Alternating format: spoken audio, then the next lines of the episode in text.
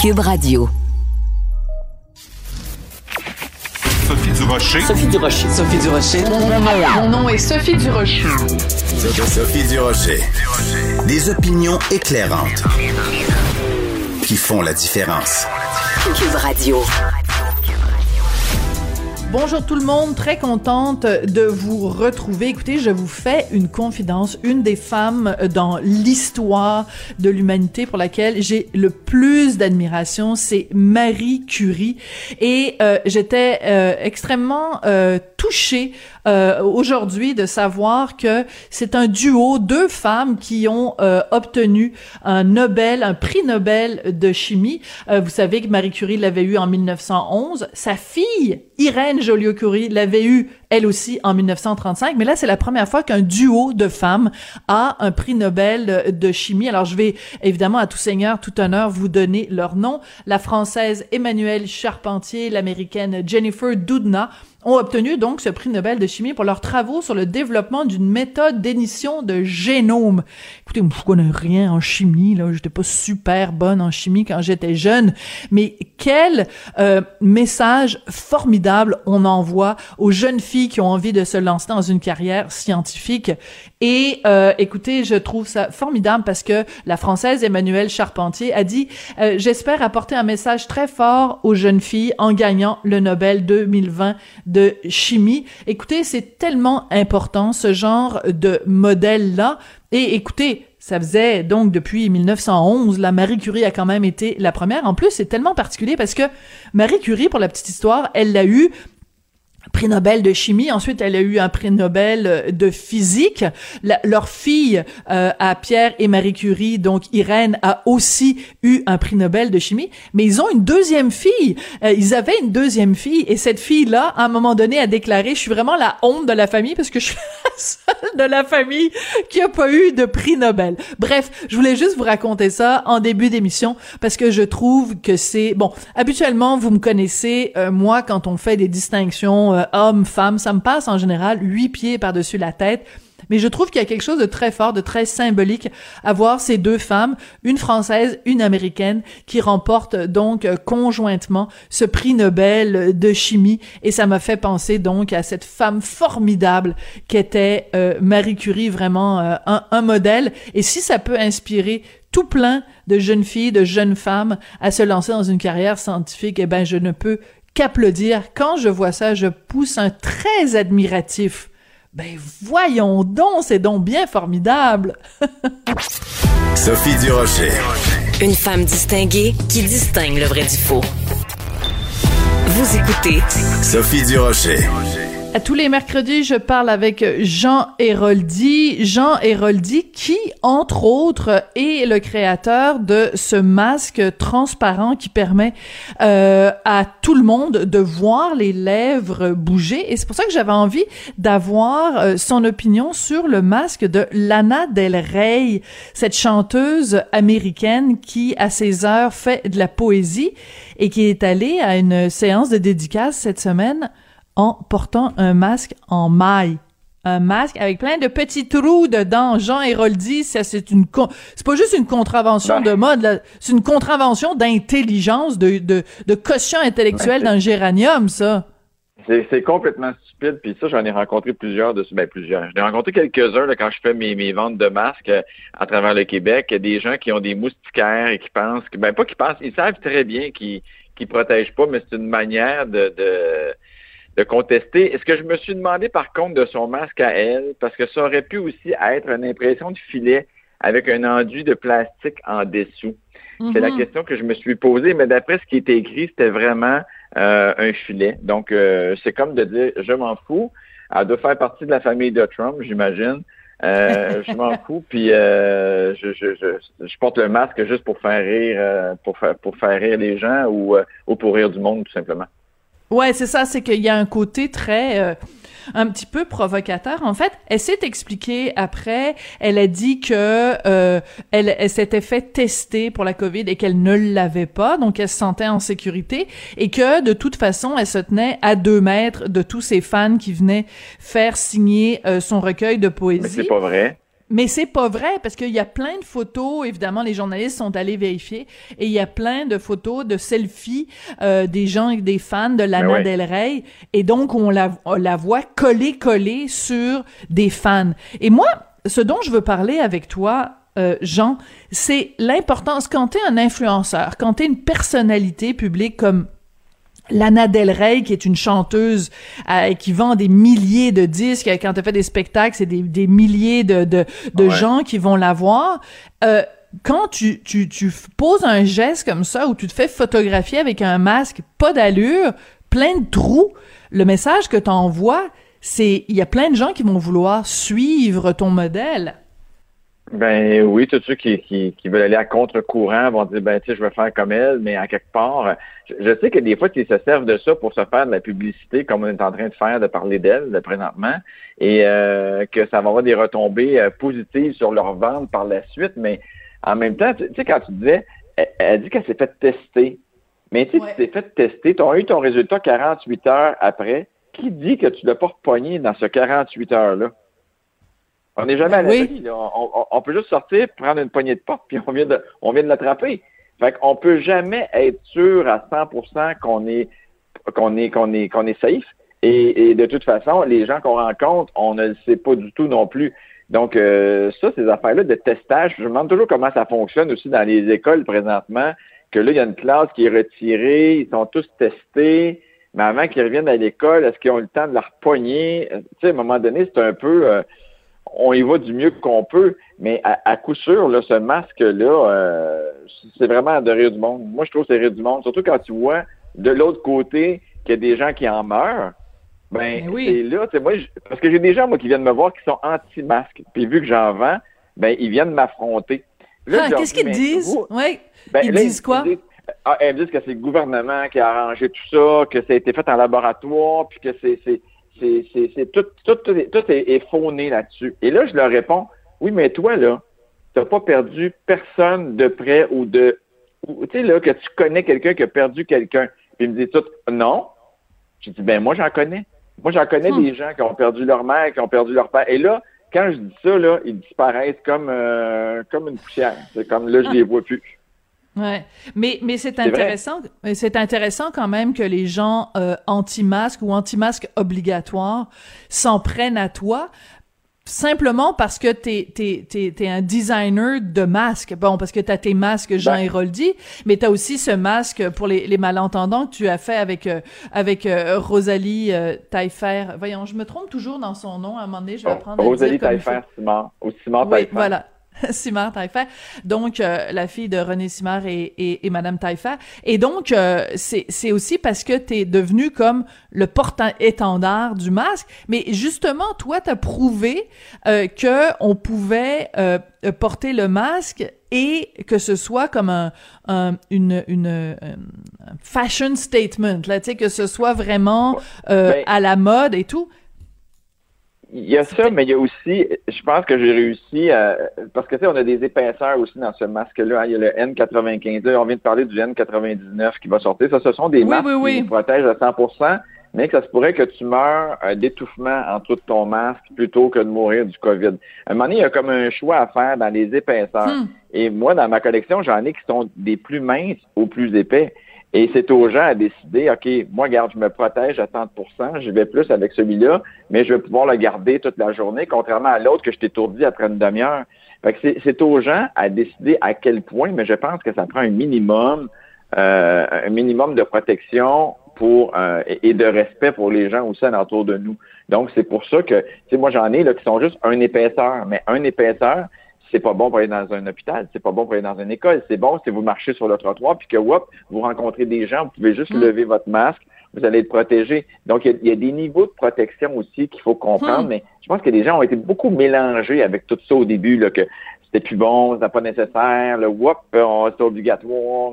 Euh, on- on- tu sais, on- je, comprends très bien que M. Arruda disait que c'était pas c'était pas nécessaire au départ parce qu'on voulait pas que les gens fassent comme avec le papier de toilette et que tout le monde achète les masques médicaux Ouais. et que les hôpitaux en aient plus. Euh, fait que ça a été un peu mélangeant ça au début, mais à coup sûr, je pense qu'on en a encore pour un petit bout parce que quand on regarde des nouvelles, tu sais, je regardais hier euh, le Mm. designer Kenzo, Tu sais, Kenzo décédé du COVID-19. Tu fais comme, ben voyons donc, comment? Et, bon, il est âgé de 81 ans, mais à 81 ans, il peut te rester encore 10, 15 ans, 18 ans, 20 ans de bonheur encore. Mais là, que tu décèdes après une belle carrière comme ça, 81 ans, ben, le coronavirus a frappé à la porte et ben, c'est fini. Oui, oui, c'est ça. Ben écoute, c'était justement le deuxième sujet dont, dont on voulait parler, de l'importance de ce monsieur-là dans le monde de la mode. Mais si tu veux bien, on y reviendra un petit peu plus tard pour parler de Kenzo. Je veux juste rester sur l'affaire euh, des masques, mais c'est sûr qu'on va revenir à Kenzo. Sur l'affaire des masques, je me demande, est-ce que est-ce que ça se vend? Fais-tu de l'argent avec ça? Est-ce que est-ce que tu rentres dans ton argent en vendant des masques, Jean? Très honnêtement. Honnêtement, honnêtement Aujourd'hui, je te dirais que oui, je fais un petit peu d'argent avec, mais je dois te dire que dans le premier, je vais te donner des chiffres, là, je n'ai pas peur de ça. Après que j'ai eu un million de ventes de fêtes, pas un million de masques, mais un million en argent, j'étais 200 000 dollars dans le rouge. Hein? Parce que, ouais, parce que tout ce qui est arrivé, la COVID, le manque d'employés, euh, les pénuries et tout ça, la gestion, parce que c'est une, on s'entend que c'est pas une compagnie qui est partie aussi, qu'on a réfléchi à ça pendant six mois, puis que là on est parti ben avec euh, une planification puis tout ça. Hein. On était comme, euh, j'ai pris un avion, j'étais rendu dans le ciel, puis là on m'a dit, il faudrait que tu apprennes à comment tu vas faire pour atterrir. Et là c'est un peu comme ça. Là, aujourd'hui, ben, tu sais, j'ai d'autres produits. là, je t'en pas des chandails avec des masques intégrés aussi. puis moi, ce que ça m'a servi, ça, en gros, les masques, c'est de me ramener à la mode parce que ma collection de Noël va sortir d'ici trois semaines, un mois, avec une boutique exclusivement en ligne. Ce que je pensais Hmm. vraiment pas. Si tu m'avais parlé l'année passée à la même date, je t'aurais Ouais. dit non, moi la mode c'est fini. En- Hmm. Je m'en vais en immobilier, j'étais à l'école, puis tout ça. Mais ça a eu vraiment un revirement. Et là, j'espère qu'avec la boutique en ligne, ça va fonctionner. Et euh, je, je le souhaite, mais j'ai quand même espoir. C'est collection de femmes, collection d'enfants. Je vendais très bien quand j'étais à l'aubainerie, fait que je me dis ben pourquoi ça marcherait pas? Euh, donc je mets toutes mes je mets toutes mes œufs dans le même panier, puis je me dis je me dis ben regarde moi la COVID, peut-être que c'est à ça qu'elle va m'avoir servi. Premièrement, à Ah. pas dormir pendant plusieurs mois. et, et deuxièmement, ben, avoir du fun parce que je tripe à faire ça. Là. Je m'en vais sur Chabanel, je fais imprimer mes tissus, j'essaie de ramener le plus possible ma production au Québec, puis j'ai vraiment du fun. Fait que je me dis bon, mais moi, ça, ça aurait été positif dans mon cas, Hmm. mais de là à penser, les gens pensent qu'on fait de l'argent, qu'on fait de l'argent. C'est pas vrai. On peut pas comparer un masque qui est vendu, qui arrive de la Chine, qui coûte 3,99 versus le mien qui en coûte 12,99. Je fais pas plus d'argent que le 12,99 que celui qui vend celui à 3,99 en pourcentage. Mais On non, c'est sûr. Mais c'est important et je dois te, te lever mon chapeau, Jean, parce que c'est très rare. Les gens, on sait euh, au Québec la relation trouble, la relation complexe qu'on a avec l'argent, avec les gens qui font de l'argent et le fait que toi tu nous ouvres tes livres comme ça en, en nous donnant les vrais chiffres, c'est rare qu'on entende ça. Donc, j'aurais pu aussi, Sophie, décider de faire des masques à 25, 30, 35 dollars, comme plusieurs designers l'ont fait. Mais vu que ma carrière était basée sur le public, sur les gens, entre Mm. guillemets, normaux, ben, je voulais offrir un produit qui était accessible à tout le monde. Donc, moins de marge de profit, plus de quantité. Fait que c'est un guess qu'on prend. Ouais. Donc, ça veut dire que d'ici Noël, tu nous arrives avec une nouvelle collection. C'est comme un, tu un scoop qu'on a aujourd'hui que Jean Héroldi... oui. re- Oui. Un peu, oui. Puis en même temps, tu sais, la collection de Noël, on se dit, est-ce qu'on va avoir des célébrations de Noël? Fait est-ce que je suis parti avec la bonne collection? Je suis pas sûr. Tu sais, fait que j'ai des pyjamas dans tout ça. Ça, devrait bien se vendre. Mais la robe de Noël, est-ce qu'on va la porter à Noël? Peut-être qu'on aura le goût d'un peu de brillant, mais c'est peut-être pas la bonne, bonne saison. En tout cas, on regarde, on va voir ce que ça donne. Mais tu sais quoi, Jean? Je vais te dire euh, mon, mon, mon sentiment de, de, de fille là. Même si il y a pas, puis je pense que je vais devenir un peu émotive, mais même s'il y a pas des vraies fêtes de Noël, tu sais, même si on pourra pas voir notre famille comme on le souhaiterait, puis prendre, tu sais, mon fils, peut-être qu'il pourra pas prendre sa grand-mère dans ses bras à Noël, mais Ah ouais, ah ouais. c'est pas dit, c'est pas dit qu'on se fera pas des parties chez nous, puis qu'on va pas faire un, un sapin de Noël dans le salon, puis qu'on va le décorer, puis qu'on va s'habiller propre, puis qu'on va se mettre sur notre 36. Puis écoute, s'il faut qu'on fête Noël en Zoom avec grand-maman Ben oui. Martineau et puis avec mamie Ouais. euh, mamie Pauline du côté euh, du Rocher, ben écoute, c'est pas vrai qu'on va être habillé euh, comme la chienne à Jacques pour fêter Noël. Fait que moi je pense que Non, je pense que euh, les gens il va y avoir un marché pour ça. Oui, on va avoir besoin de Ouais, fêter. Ouais, de, de, de se coiffer, de s'habiller, d'être cute avec nos enfants, puis de montrer la valeur familiale. Puis, mais, même si on n'aura pas la famille élargie, je pense que des fois, ça va être le fun aussi. On, on parle comme si ça va être ça, mais en tout cas, on dirait qu'on s'oriente vers ça. Et si jamais c'est ça, ça sera pas la fin du monde. D'être seul avec ses enfants, dans son entourage qui est prêt et de fêter un Noël différent, ça peut être le fun aussi. Il faut voir le côté positif de ça, puis la suite suivra. C'est quoi ça, cette phrase-là? La suite suivra. Non, mais je veux dire, les, les nouvelles, les, les nouvelles viendront après, puis on décidera qu'est-ce qui se passe, puis euh, on fera la fête de, de la petite au mois de juin, puis c'est ça, on sait pas, on sait pas où on s'en va. Écoute, je t'adore, Jean. C'est pour ça que je suis super contente que tu sois avec nous tous les mercredis. Écoute, je vais proposer ça au gouvernement Legault. Au lieu de la phrase, ça va bien aller. La suite La suivra. suite Je- suivra. Ouais.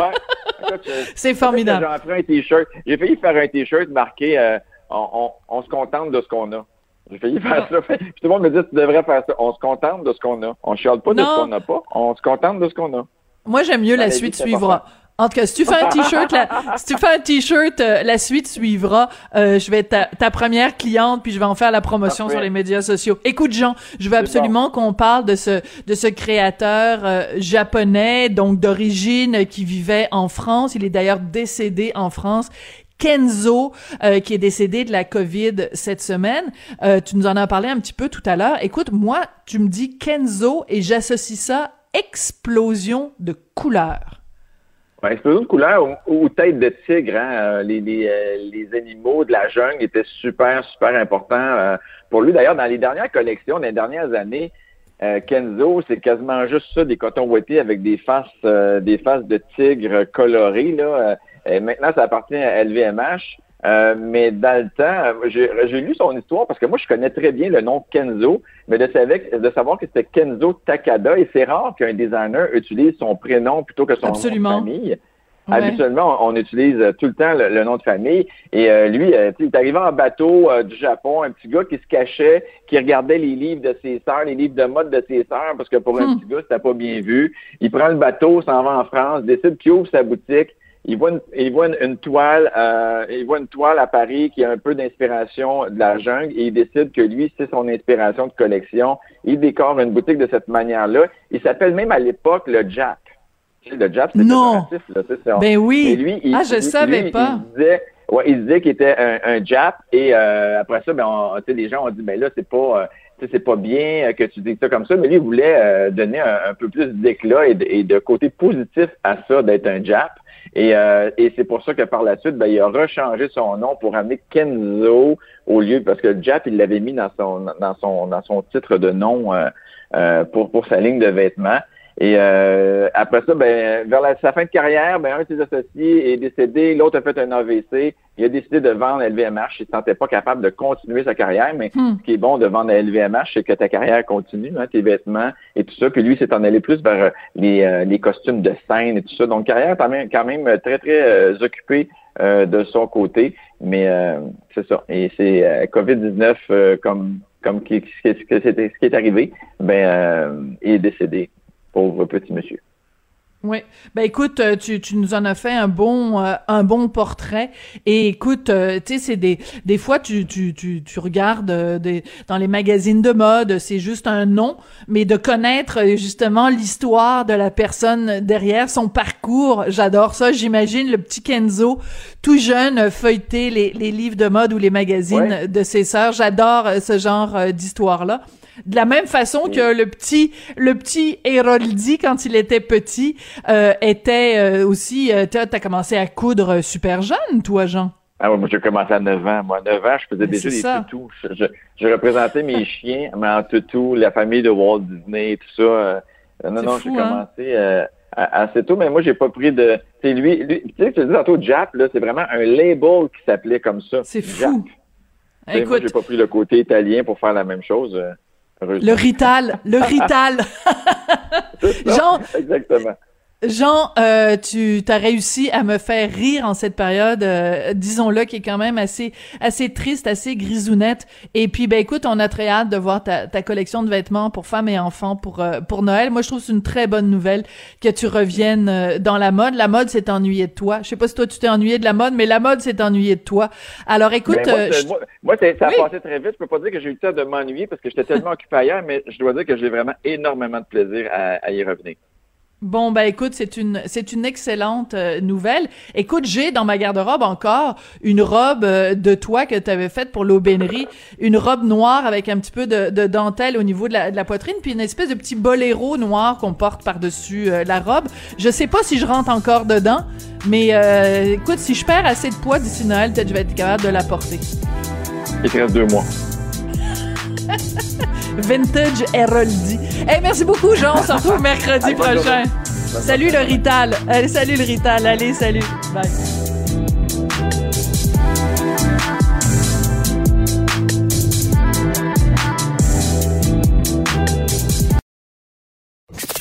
Avertissement. Cette émission peut provoquer des débats et des prises de position pas comme les autres. Vous écoutez Sophie Durocher. Avec toutes les nouvelles mesures gouvernementales qui euh, s'adressent aux jeunes euh, qui sont qui résident dans les zones rouges, euh, comme parents, on est parfois décontenancé. On sait pas trop euh, quelle attitude on doit avoir pour rassurer, réconforter, consoler nos enfants. Et euh, chaque fois que ça m'arrive que je sais pas trop à quel sein me vouer, je me tourne vers Nancy Doyon. Elle est euh, à l'origine du site SOS Nancy. Elle est coach familiale et elle est toujours là pour nous donner des bons conseils. Nancy, bonjour. Bonjour. euh, Comment on Alors, fait? Comment on fait pour parler aux jeunes? Parce que, mettons qu'on n'est pas d'accord avec les mesures gouvernementales, euh, masque en classe, euh, euh, la fin des, des, des trucs de sport. Euh, mettons qu'on n'est pas d'accord avec ça. Comment on fait pour dire à notre enfant, euh, il faut que tu le fasses, même si moi je suis pas d'accord avec ça? Comment on fait ça? c'est effectivement pas simple. En fait, euh, ce que je suggère généralement aux parents, c'est d'abord et avant tout, avant de, de, de, de se positionner, puis avant de dire ce que nous on pense, peut-être prendre le temps de bien écouter comment le jeune voit ça. Qu'est-ce qu'il en comprend? Euh, comment il, il- perçoit, lui, est-ce qu'il est d'accord ou pas avec ces mesures-là? Est-ce qu'il est en comprend le sens? Euh, comment il vit tout ça? Tu sais, prendre le temps d'entendre, d'accueillir euh, ses déceptions, ses émotions, euh, sa tristesse, sa colère s'il le faut, son sentiment d'injustice. Donc, il peut avoir toutes sortes d'émotions et, et- et ça doit être entendu avant qu'on puisse le rassurer ou, ou le mettre en action. Ensuite, nous, ici, on en a un bel ado qui a, qui a, qui a perdu euh, son sport-études, qui trouve pas ça Oh. drôle du tout et même très pénible de devoir euh, passer des journées entières avec un masque dans le visage, euh, qui nous disait hier, écoute, moi rendu là, j'aime- j'aimerais mieux finalement que l'école ferme et revenir à la maison. Euh, et, et nous, ce qu'on a, on a pris le parti de lui dire, écoute, on ne comprend pas.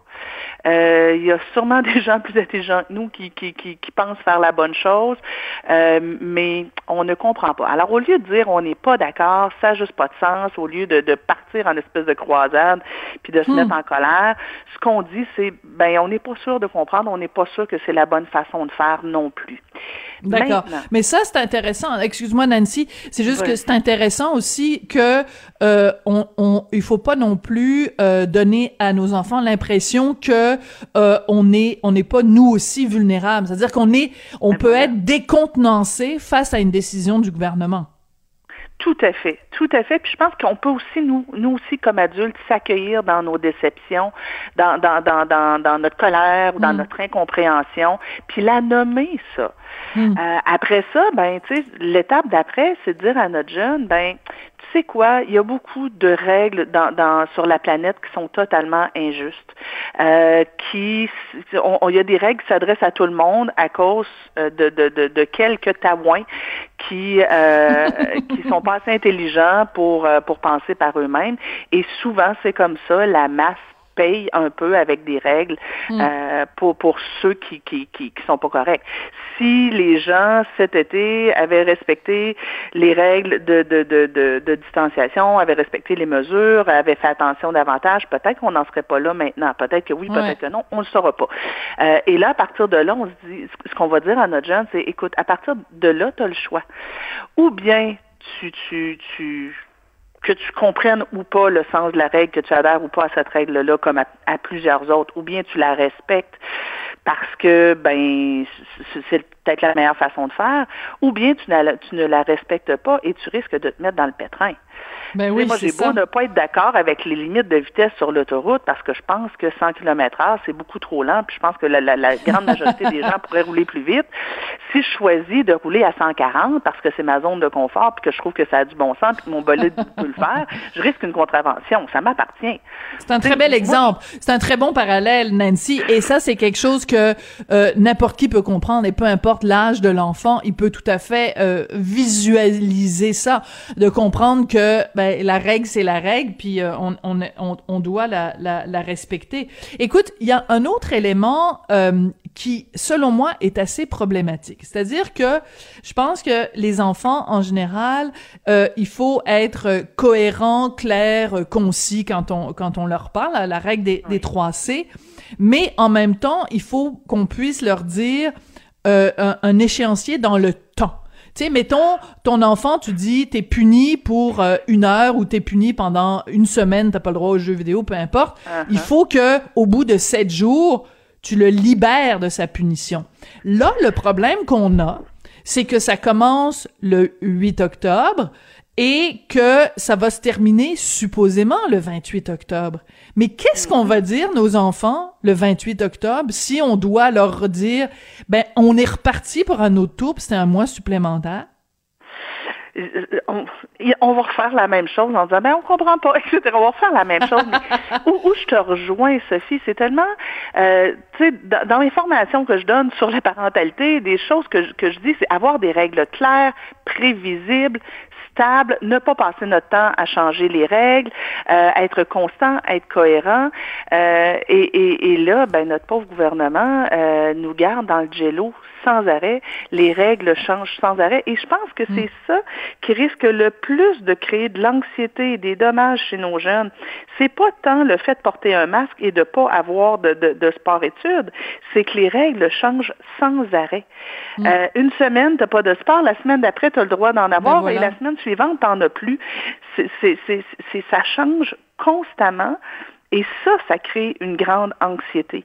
Là, de mettre au moins un délai de dire pendant 28 jours, ça, quand j'ai entendu ça, j'ai fait Ah, tiens, c'est un bon move. Au moins, là, tu sais, ils nous donnent un délai. C'est pas euh, jusqu'à ce que mort s'en suive. Maintenant, effectivement, en mettant ce délai-là, il y a le risque qu'après, ils doivent nous rajouter un nouveau délai. Mais si au moins pendant ce délai-là, ils arrêtaient de changer les règles, Ben voilà. ça aiderait, là. Euh, ils ont essayé que ce soit clair avec euh, euh, vert, jaune, rouge. Je, je, je- déjà, je trouvais que c'était un, un, un- un bon move, mais euh, mais il faudrait que les règles arrêtent de changer. Je pense que, en tout cas, surtout pour nos jeunes, je comprends tout le principe au niveau économique de on essaie de garder les, les, les entreprises ouvertes le plus possible, mais pour nos jeunes, ils devraient statuer, quitte à mettre des règles plus euh, plus sévères, mais les garder au moins jusqu'aux fêtes. Euh, arrêter de les changer sans arrêt, ça n'a juste pas de sens que nos enfants vivent ça euh, d'une semaine à l'autre. L'Halloween, qu'est-ce qu'on fait? Est-ce qu'on leur, on leur dit quoi? Parce que moi, je te donne l'exemple, hier soir au souper, mon fils, qui a 12 ans, secondaire 2, euh, commence à me parler de son déguisement d'Halloween, il faudrait qu'on aille dans une friperie, j'ai besoin d'une chemise verte, j'ai besoin... Puis, là- puis à un moment donné, j'ai, je suis venue vraiment sur le petit bord de lui dire, fiston, on sait même pas si on va fêter l'Halloween cette année. Qu'est-ce qu'on fait? Est-ce qu'on est-ce qu'on prévoit le coup en disant regarde, on va se faire une fête à la maison, on va aller euh, chercher des bonbons sur le balcon ou comme on fait quoi pour l'Halloween, Nancy? Ben voilà, dans le même ordre d'idée que je viens de dire, moi je pense qu'on est mieux de dire à nos enfants pour cette année, l'Halloween ce sera différent.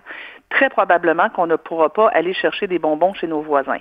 Donc prévoyons d'emblée une fête, quelque chose de spécial, un souper, un repas. Achetons des bonbons qu'on va peut-être cacher sur le terrain.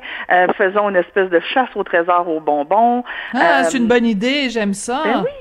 Ben oui. Avec des indices. Comme On, les euh, cocos de Pâques. Ouais. Oui, oui, oui. Nous, ici, on a une tradition. Chaque année, pour, euh, pour Halloween, on fait un souper dégueu. On va chercher des recettes euh, absolument dégoûtantes sur Internet. On cuisine ensemble et on essaie de, de, de rivaliser d'in- d'ingéniosité pour que euh, ce qu'on mange ait l'air le plus dégueulasse possible. Euh, et et c'est un beau défi d'après réussir à manger tout ça. Nancy, Euh, Nancy, c'est comme les, les, les recettes du, c'est comme euh, le, le, le chef euh, le chef gros lot là, tu sais dans les sketchs de RBO, c'était quoi là, le procrastiné, le le, le Christ, le- en tout cas bref, c'était dégueulasse. Oui, le... le ah, je, je, j'ai ok, pensé je vais essayer de le retrouver. Vas-y, vas-y, je vais essayer de le ouais, retrouver. ouais. Le crastillon. Le Le crastillon. crastillon bien dégorgé. oui, mais mais il y a des recettes excellentes. Il y a une année où j'ai fait des ailes de chauve-souris. C'est, c'est, c'est des, des, des ailes de poulet euh, dans une sauce très noire. Donc, ça faisait des ailes de chauve-souris. En tout cas, il y a moyen de faire, d'avoir des super belles recettes. Même euh, Ricardo en offre des, des, des super bonnes. Donc, c'est une belle façon de, de, de fêter, de s'amuser. Euh, un peu comme moi, tu sais, la semaine dernière, c'était, c'était la l'anniversaire de, de, de, de notre ado qui a eu 14 ans. Euh, bien sûr, c'était un, un anniversaire sans activité, sans amis. On n'a même pas pu Mm. euh, réunir les deux familles. Euh, et, et, et on s'est organisé quand même pour que ce soit quelque chose de festif et euh, d'extraordinaire et qu'on on récolte quand même des beaux souvenirs. Donc, moi, je suggère vraiment que d'emblée, on dise, ben probablement qu'on pourra pas. Et si jamais on peut aller chercher des bonbons, ben ce sera un must. Vaut mieux ça que euh, de garder l'espoir et que notre enfant vive une déception à la dernière minute, puis que finalement, ça vienne euh, jeter un peu de l'ombre sur cette fête-là. Alors, on dit probablement que ce ne sera pas possible cette année, puis ben, on fête autrement. D'accord. OK, je vais faire l'avocat du diable pendant deux secondes. Est-ce qu'on est en train de trop surprotéger nos enfants, de les traiter comme des petites affaires fragiles? Euh, euh, et euh, écoute, euh, c'est quand même pas une épreuve d'une vie, là, quand j'entends les Voilà. pédiatres qui disent une génération sacrifiée. Hey, wow, minute, là. On leur demande pas de prendre les armes puis de traverser l'Atlantique d'aller se battre contre les nazis, là. On leur demande juste de porter le masque. Tu comprends ce que je veux dire? Est-ce qu'on n'est pas en train d'exagérer l'ampleur du traumatisme que ça cause aux, aux jeunes? Je, je- écoute, je, je, je vais complètement dans ton sens. Euh, oui, c'est difficile ce que nos enfants vivent. Oui, c'est moche. Est-ce que c'est grave? Non. Ah, on Euh, revient à la discussion qu'on avait eue, toi et moi, Ben il y a oui. quelques semaines. Tu nous avais dit que c'est la question qu'il faut tout le temps se poser. Est-ce que c'est moche? Oui. Est-ce que c'est grave? Non. J'adore ça. Voilà. Voilà. Euh, effectivement, je pense qu'on peut les, les, les- accueillir là-dedans, essayer de de- d'arrondir les angles un peu, euh, euh, les consoler. euh, mais quand on me dit euh, quelle génération on est en train de sacrifier, hey, on, on, on on, on bâtit pas une génération en un an là. Euh, euh, tout ça, euh, c'est temporaire, ça va durer un an, peut-être deux, peut-être deux, ça peut arriver. Qu'on soit dans des, montagnes russes pendant deux ans, mais c'est ça. là, écoute, on n'est pas, il n'y a pas de bombe qui leur tombe sur la tête. Les gens meurent pas dans la rue. Un instant là, tu sais, est-ce que oui, je pense que la situation actuelle va créer des blessures. Maintenant, euh, quand mon enfant s'écorche les genoux en tombant à vélo, euh, il n'est pas handicapé pour la vie. Alors oui, ça va créer des, des blessures, mais je pense pas que ça va les handicaper, cette situation-là. Euh, on va avoir des mauvais souvenirs de 2020. euh, il, il va nous rester un goût amer. Il y a des enfants qui vont avoir développé un petit peu plus d'anxiété, euh, qui vont avoir perdu des belles occasions. Tu sais, je pense à des jeunes qui n'ont pas eu de balle de finissant. C'est moche, c'est vraiment moche. Mais euh, en bout de ligne aussi, peut-être qu'ils seront plus résilients, peut-être qu'ils vont apprécier davantage ce qu'ils ont. Voilà. Euh, peut-être que euh, certains jeunes vont découvrir la valeur de l'emploi étudiant qu'ils ont, euh, qui vont découvrir la valeur des amis. En tout cas, moi, je- la prochaine fois que je vais pouvoir serrer mon, mon père dans mes bras, je vais Mm. l'apprécier davantage. Et ça, c'est, Oui, c'est cette solidarité intergénérationnelle aussi qu'il va falloir euh, développer chez eux. C'est-à-dire que euh, oh, on, on, on, a beau dire ça va être une génération sacrifiée, euh, le, le, sacrifice, le petit sacrifice qu'on leur demande, qui est pas le fun, le petit mm-hmm. sacrifice qu'on leur demande, c'est pour protéger leurs aînés leurs grands-parents qui, eux, en ont fait parfois des sacrifices énormes. Je pense, je vais te donner un exemple, OK, personnel. Euh, le, le, le, le, père de Richard, donc le grand-père de mon fils, euh, vient milieu très, très, très, très, très modeste et il avait, il multipliait les jobs pour mettre du pain sur la table. Et mm. euh, écoute, il faisait des ménages le soir euh, dans les bureaux, euh, en plus de son emploi à temps plein. Et à chaque Noël, il faisait le Père Noël dans les centres d'achat et dans des résidences privées pour ramener des sous. Tu sais, Richard, il a jamais fêté Noël avec son père, parce que son père était toujours en train de faire le Père Noël quelque part ailleurs. Bon, mais tu sais, je veux dire, ce sacrifice-là, euh, que, que le père de Richard a fait, ben moi, si mon fils se plaint trop à un moment donné, je vais lui dire Hey, euh, grand-papa Martineau, là, il en a fait des sacrifices pour que ton père puisse euh, bien manger à sa faim, puisse avoir une belle, une belle éducation et tout ça. Fait que on peut-tu remettre les choses en perspective un peu? Voilà, voilà, et, et je pense qu'on peut effectivement se permettre de le dire à, à, à nos jeunes en disant, écoute, je comprends que c'est vraiment moche pour toi on le fait pour grand-papa, on le fait pour grand-maman, on le fait euh, pour pour les gens autour de nous. Moi, j'ai une copine à, moi qui a un cancer. Ben, je peux je hmm. peux vraiment dire, on le fait pour pour Brigitte aussi. Ah, bon ça. Euh, si elle attrape le Covid, euh, c'est pas drôle. Et depuis le printemps, elle peut pas mettre le nez dehors au cas où quelqu'un ferait pas attention. on le fait pour qu'elle puisse profiter des derniers des derniers mois des des dernières années de sa vie parce que mm. euh, euh, elle a un cancer qui est incurable. Euh, mm. Donc, on, peut sensibiliser nos jeunes pour ça. Et si cette situation-ci faisait que nos enfants rois ou nos enfants princes vont, vont peut-être être un peu moins égocentriques. peut-être ils vont être un peu moins centrés sur leur nombril, puis peut-être qu'ils vont davantage apprécier des choses qui leur paraissaient juste normales. Mm. C'est excellent. Ben écoute, on va se quitter là-dessus. Moi, je note ça. Écoute, je suis en train de prendre des notes. Nos enfants rois seront peut-être un peu moins égocentriques. Je trouve que c'est important de leur placer. Écoute, merci beaucoup, Nancy. Puis, euh, je vais demander à mon collègue Sébastien Laperrière de nous faire jouer un petit extrait de la chanson du, du chef Groslo, là, la chanson du Crastillon, pour nous donner des idées pour, euh, pour l'Halloween 2020. Oui, vite, vite. Si tu me permets rapidement, si les gens veulent aller sur ma page Facebook, Bien sûr.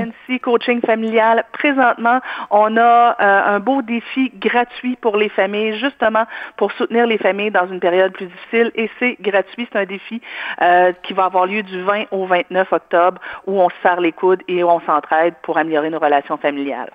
Parfait. Ben merci beaucoup, Nancy. Donc Nancy Doyon de SOS Nancy. Et on écoute ça, la chanson du Gracillon. Pour les amis, je suis le chef gros Du bon manger, je suis le cerveau.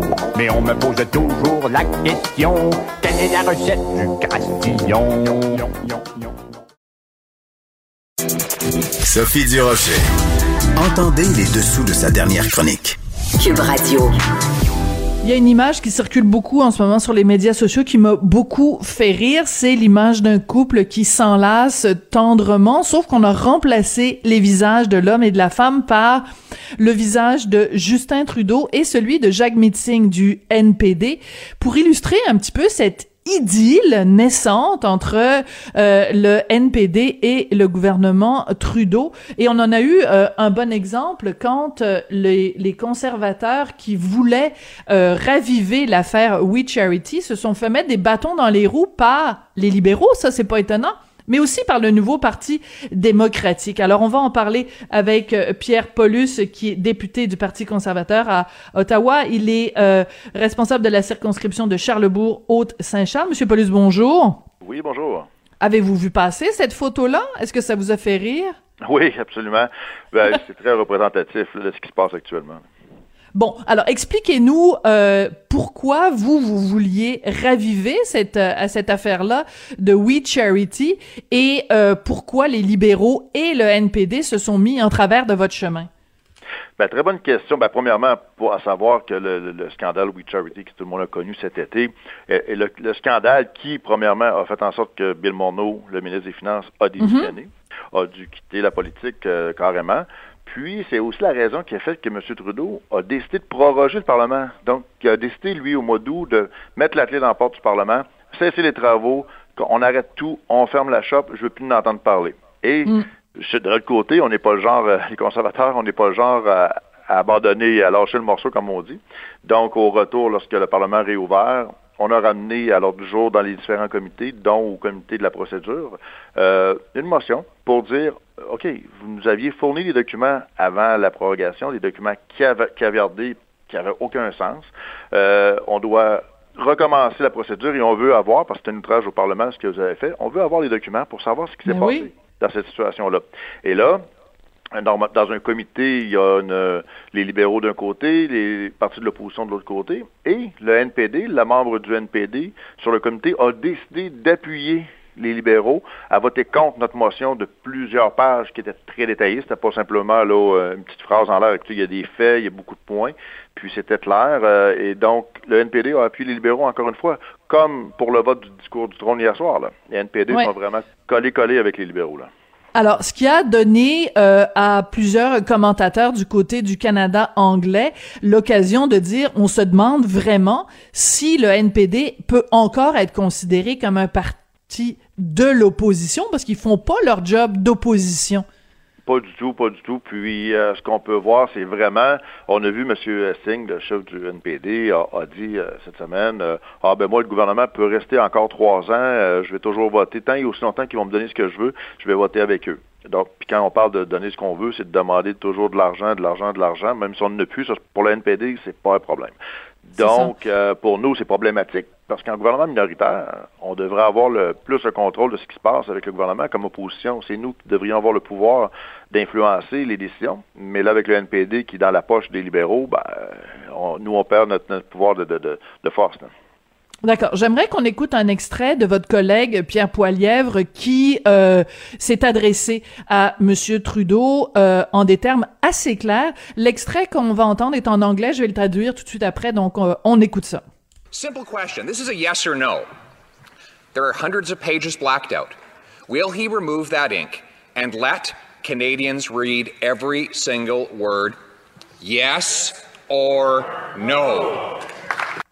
Alors, c'est une question assez simple à répondre par oui ou par non. Allez-vous enlever les parties caviardées, donc recouvertes d'encre noire, pour que les Canadiens puissent voir noir sur blanc exactement ce qu'il y a dans les documents? Et ben évidemment, Justin Trudeau est incapable de répondre à ça par oui ou par non. Euh, comme citoyenne canadienne, euh, Monsieur Paulus, je trouve extrêmement choquant de ne pas pouvoir avoir toute la lumière et toute la transparence sur le scandale We Charity. C'est proprement scandaleux.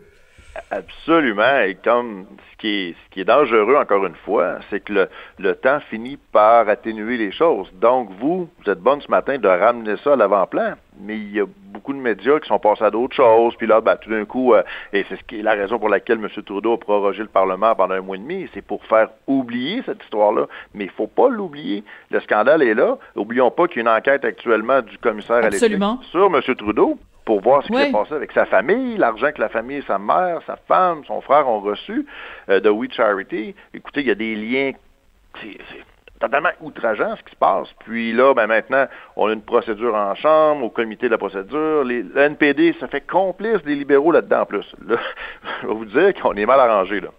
Oui, mais c'est pour ça, Monsieur Paulus, que je voulais vous recevoir ce matin, justement, précisément euh, pour cette raison-là, parce que tout l'été, moi, j'étais collée au plafond, puis je grimpais dans les rideaux, puis j'ai pas peur de le dire, j'étais complètement euh, outrée de ce scandale euh, We Charity, et je porte un regard très sévère sur mes collègues journalistes, mes collègues dans les médias, ne serait-ce que par le vocabulaire qu'ils utilisent aujourd'hui pour parler de ce scandale-là. Je vous donne juste un exemple. Je pense que c'est, ben, je l'ai devant moi. Bon, c'est la presse canadienne.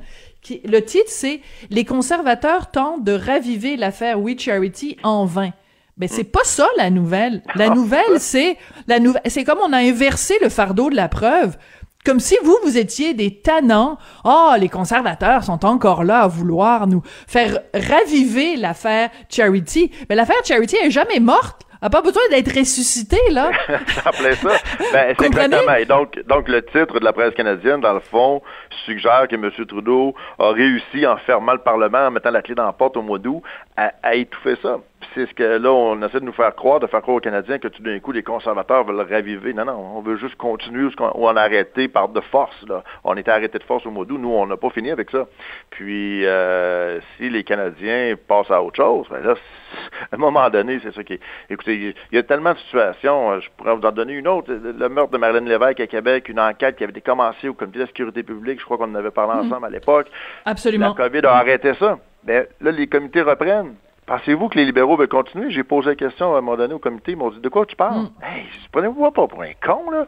Je veux dire, il y, a, un scandale de nomination de commissaire. Je sais que c'est un autre sujet, mais il reste que ça en a encore des sujets comme ça, que le temps finit. La COVID, d'une part, la prorogation d'autre part, c'est des, dossiers qui finissent par être étouffés. Puis, si les médias les ramènent pas à l'avant-plan, ben nous, on est là, on pédale en arrière, puis on dit Écoutez, il se passe quoi? les libéraux s'en sortiront pas comme ça, ça n'a pas de sens, là. Ouais. Puis il y a un autre euh, un autre point aussi parce que je suis allée voir sur votre compte euh, euh, Twitter parce que justement bon avec la Covid il y a plein de de, de, dossiers peut-être qui passent sous le radar mais je vois que le 2 octobre vous avez écrit la chose suivante plus on creuse plus on s'aperçoit que les contrats d'équipement de protection individuelle sont donnés aux amis des libéraux des entreprises privées dans des circonscriptions conservatrices sont mystérieusement oubliés. C'est quoi ce dossier là monsieur Paulus? C'est qu'actuellement tous les contrats les grands contrats d'équipement, euh, comme on parle par exemple euh, pour euh, les équipements de protection individuelle, les contrats pour faire les, les respirateurs pour aider les gens qui ont la COVID, qui sont dans, au niveau des soins intensifs. il y a des compagnies comme une compagnie qui est représentée par Frank Baylis, qui est un ancien député libéral de la région de Montréal, qui a reçu un contrat de 243 millions. M. Baylis, lui, a sorti de la politique à l'automne de la dernière élection, de 2019. Puis là, tout d'un coup, lui reçoit un contrat, alors qu'il y a d'autres entreprises dans le comté de mon collègue de Portneuf-Jean-Cartier, de mon collègue Joël Godin, qui a des équipements qui a appliqué pour vendre des équipements au gouvernement, qui n'a jamais eu de retour. Une autre compagnie qui est dans à Red Deer, dans l'Alberta, de mon collègue là-bas, qui eux aussi ont des équipements à fournir, prêts à fournir et n'ont pas de contrat, ne reçoivent pas de, de commandes, alors qu'il y a des compagnies qui sont dans des comtés libéraux, qui n'étaient même pas prêts à fournir, reçoivent des contrats et adaptent leurs équipements pour faire des, des, produits qui auraient pu déjà être vendus par d'autres entreprises ailleurs au Canada, mais qui bizarrement sont pas dans des comtés euh, libéraux. Euh, Écoutez, ce, que vous décrivez, Monsieur Paulus, je veux pas faire de parallèle euh, euh, euh oiseux là, vaseux, mais ça fait penser un petit peu à tous ces gens qui étaient proches du Parti libéral et qui s'en sont mis plein les poches au moment où on a légalisé le, le, cannabis. Voilà, exactement. Ben c'est même, le même principe. Puis on se base sur des faits. À un moment donné, oui, les gens vont dire bon, ils disent n'importe quoi, blablabla, bla, bla, mais on prend des contrats, on vérifie euh, ce qui se passe au niveau de l'approvisionnement Canada. Euh, c'est sûr que les fonctionnaires vont dire, nous, on respecte les, critères, mais il reste que quand on voit des contrats de 243 millions donnés à un ancien député libéral, qui, pour une entreprise qui finalement n'a pas plus de, de, raison d'avoir ce contrat-là qu'une autre qui est dans un comté conservateur, à un moment donné, il y a des questions qui se posent. Puis quand on fait un plus un, on trouve que ça arrive pas souvent à deux. Là. Oui, mais, euh, mais, mais c'est important. Alors, euh, rappelez-nous le nom de cet ancien député libéral qui a eu ce contrat de 243 millions. Frank, Frank Billis. C'est une compagnie euh, qui fait affaire avec une autre compagnie, compagnie qui c'est FPI. Donc là-dedans, il faut pas oublier la COVID, hein, des milliards et des milliards qui ont été donnés en contrat à gauche et à droite. Quand on parle, exemple, des tests rapides, on parle de des, comme les respirateurs. J'ai une question actuellement qui se pose. On a commandé 40 000 respirateurs à fabriquer au Canada. On en a livré actuellement 1000 après six mois seulement. Mais quand on regarde les besoins, il y a actuellement au Québec, il y a 67 personnes aux soins intensifs. Donc, 67 personnes qui ont besoin de respirateurs, peut-être. Euh, on avait besoin de 40 000, ça coûte 1,1 milliard. Est-ce qu'il y a lieu de se poser une question aussi sur la quantité commandée? Est-ce que ça, on a besoin de dépenser 1,1 milliard? Est-ce qu'on, ça va vite, oui, il faut réagir, mais en même temps, il faut, faut contrôler. Puis C'est le manque de contrôle qui, qui est un autre problème. Puis ça, c'est un de mes nouveaux dossiers, c'est pour ça que je m'occupe maintenant de l'approvisionnement. C'est pour ça que je vous parle de ça. Oui, mais justement, euh, on, on sait que le gouvernement euh, Trudeau, depuis le début de la pandémie, s'est comporté un peu en Père Noël, comme si l'argent poussait dans les arbres, et on aurait pu compter normalement sur euh, les partis d'opposition, justement, pour mettre un petit peu un frein à ces dépenses euh, euh, euh, complètement hors de contrôle. Euh, ce dont on se rend compte, c'est que finalement, le, le NPD, Jacques Meeting, est comme un cheerleader à côté de Justin Trudeau en lui disant « Envoyez donc, envoyez donc, euh, dépense-en encore plus d'argent » du moment que ça sert des programmes qui sont euh, plus campés à gauche, là, plus là où, euh, où le NPD... En fait, on a l'impression que le NPD a comme euh, vendu son âme aux, aux libéraux en disant « Écoutez, on va appuyer votre discours du trône, puis en échange, vous continuez à dépenser de l'argent dans notre sens. ». Et Vous avez absolument raison, et c'est exactement ce qui se passe depuis le début. Euh, le bloc, au début, début de la pandémie, a été, en pensant bien faire, complice du gouvernement dans les dépenses qui n'avaient aucune, euh, aucun contrôle. Euh, mais le NPD a été vraiment le cheerleader de, Justin Trudeau depuis le début. Quand on parle, par exemple, de PCU, dès le début, les libéraux ont essayé de faire croire aux Canadiens que le les conservateurs ne voulaient pas donner d'argent. Pas du tout. On savait qu'il y avait un besoin, mais on a dit est-ce qu'on peut mettre des, des critères, certains contrôles un peu Mhm. mieux? Par exemple, la PSU balises. étudiante. Ouais. les balises. La PSU étudiante, on voyait déjà qu'il y avait un problème de donner de l'argent à des jeunes à rester à la maison alors qu'il y avait des besoins incroyables pour les entreprises. Euh, mais là-dessus, avec l'appui du NPD, c'est non, pas de conditions, pas de conditions, on donne de l'argent, on donne de l'argent. Ça, ça a été toujours la façon comme pour la, comme c'est comme ça qu'à la Chambre des communes, à chaque fois, euh, les projets de loi financiers passaient avec les, ces mesures-là. Et on se ramasse aujourd'hui qu'on a des contre-coups de tout ça, de l'argent, des, centaines de milliards. On, on veut aider, mais on peut-tu faire ça correctement? Puis ça, avec le NPD, c'est il n'y a pas de balise, on fonce dans le tas. Puis Justin Trudeau, ben, il dit merci beaucoup, Jack Mill, je suis très heureux de t'avoir comme partenaire. Et c'est là qu'on revient à notre fameuse photo qui circule sur les médias sociaux de ce couple enlacé, euh, Justin Trudeau, Jacques Meeting. Euh, en terminant, euh, Monsieur Paulus, simplement revenir sur euh, euh, cette affaire We Charity, parce que moi, je refuse que cette histoire-là soit balayée sous le tapis. Selon moi, euh, ce scandale est aussi grave que le fameux scandale des commandites et euh, je pense qu'on a tous une responsabilité dans les médias de s'assurer que cette histoire-là, tant qu'on n'a pas fait toute la lumière, que ça reste à l'avant-plan euh, des préoccupations euh, des Canadiens. Qu'est-ce qui vous, pour résumer, dans tout le dossier We Charity, qu'est-ce qui vous a le plus choqué?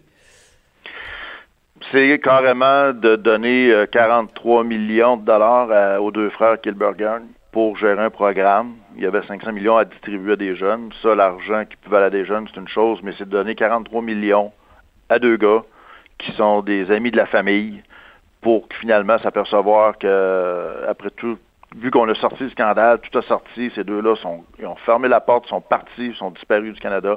On ne sait pas ce qu'ils sont rendus. C'était vraiment une, histoire euh, de donner des millions et des millions à des amis. Puis c'est ça qui est scandaleux, encore une fois. C'est une façon de faire très libérale de, remercier euh, nos petits amis. Puis ça, c'est la base. là. On parle pas de, de 40 000 on parle de 43 millions de dollars. Ouais. Et de rappeler que donc euh, cet organisme-là avait donné des dizaines de milliers de dollars en contrat euh, de conférenciers à la mère, le frère et euh, au, au un petit peu moins, ben, enfin beaucoup moins quand même à l'épouse de Justin Trudeau. Donc on est tous suspendus aux lèvres quand même du commissaire à l'éthique. On a très hâte de savoir s'il va y avoir un, un troisième blâme contre euh, Justin Trudeau dans, dans ce dans ce dossier-là. Mais euh, écoutez, euh, je sais pas. On, on, on- on- en tout cas, il faut faire la lumière. Il faut à tout le moins qu'on puisse prendre connaissance des, des documents, qu'ils ne soient pas caviardés et, euh, C'est et qu'on qui est fasse. scandaleux dans tout ça, effectivement, que d'avoir reçu une- des milliers de pages de, de documents, puis que le, le trois quarts et plus de ça était tout caviardé. Donc, c'est- Ouais. c'est- ça se fait pas, puis c'est une demande du Parlement. Donc, euh, on a même aussi fait une motion d'outrage au Parlement, parce qu'à un moment donné, là, euh, Justin Trudeau et sa gang ne peuvent pas agir comme ils le font impunément. là. Pierre Paulus, vous êtes député du Parti conservateur euh, à Ottawa, responsable de la circonscription de Charlebourg euh. Merci beaucoup d'être venu nous parler aujourd'hui. Ben, merci à vous. Bonne journée. À la prochaine. Merci beaucoup. Et euh, ben écoutez, ça a été toute une émission quand même. Hein? J'ai aimé ça, pouvoir parler de le chef gros lot. qu'on a ressorti des boulamites quand même. On l'a dépoussiéré, puis on l'a fait jouer pendant l'émission. Je voudrais remercier d'ailleurs euh, pour sa rapidité d'action, sa vivacité d'esprit, mon collègue Sébastien Laperrière est à la mise en onde, à la réalisation. Je voudrais remercier également euh, Maude Boutet, Véronique Morin, euh, Marie euh, Pierre Caillé et Luc Fortin à la recherche. On se retrouve demain. Au revoir. Peut-être je vais préparer du crastillon ce soir. Hmm, on ne sait pas.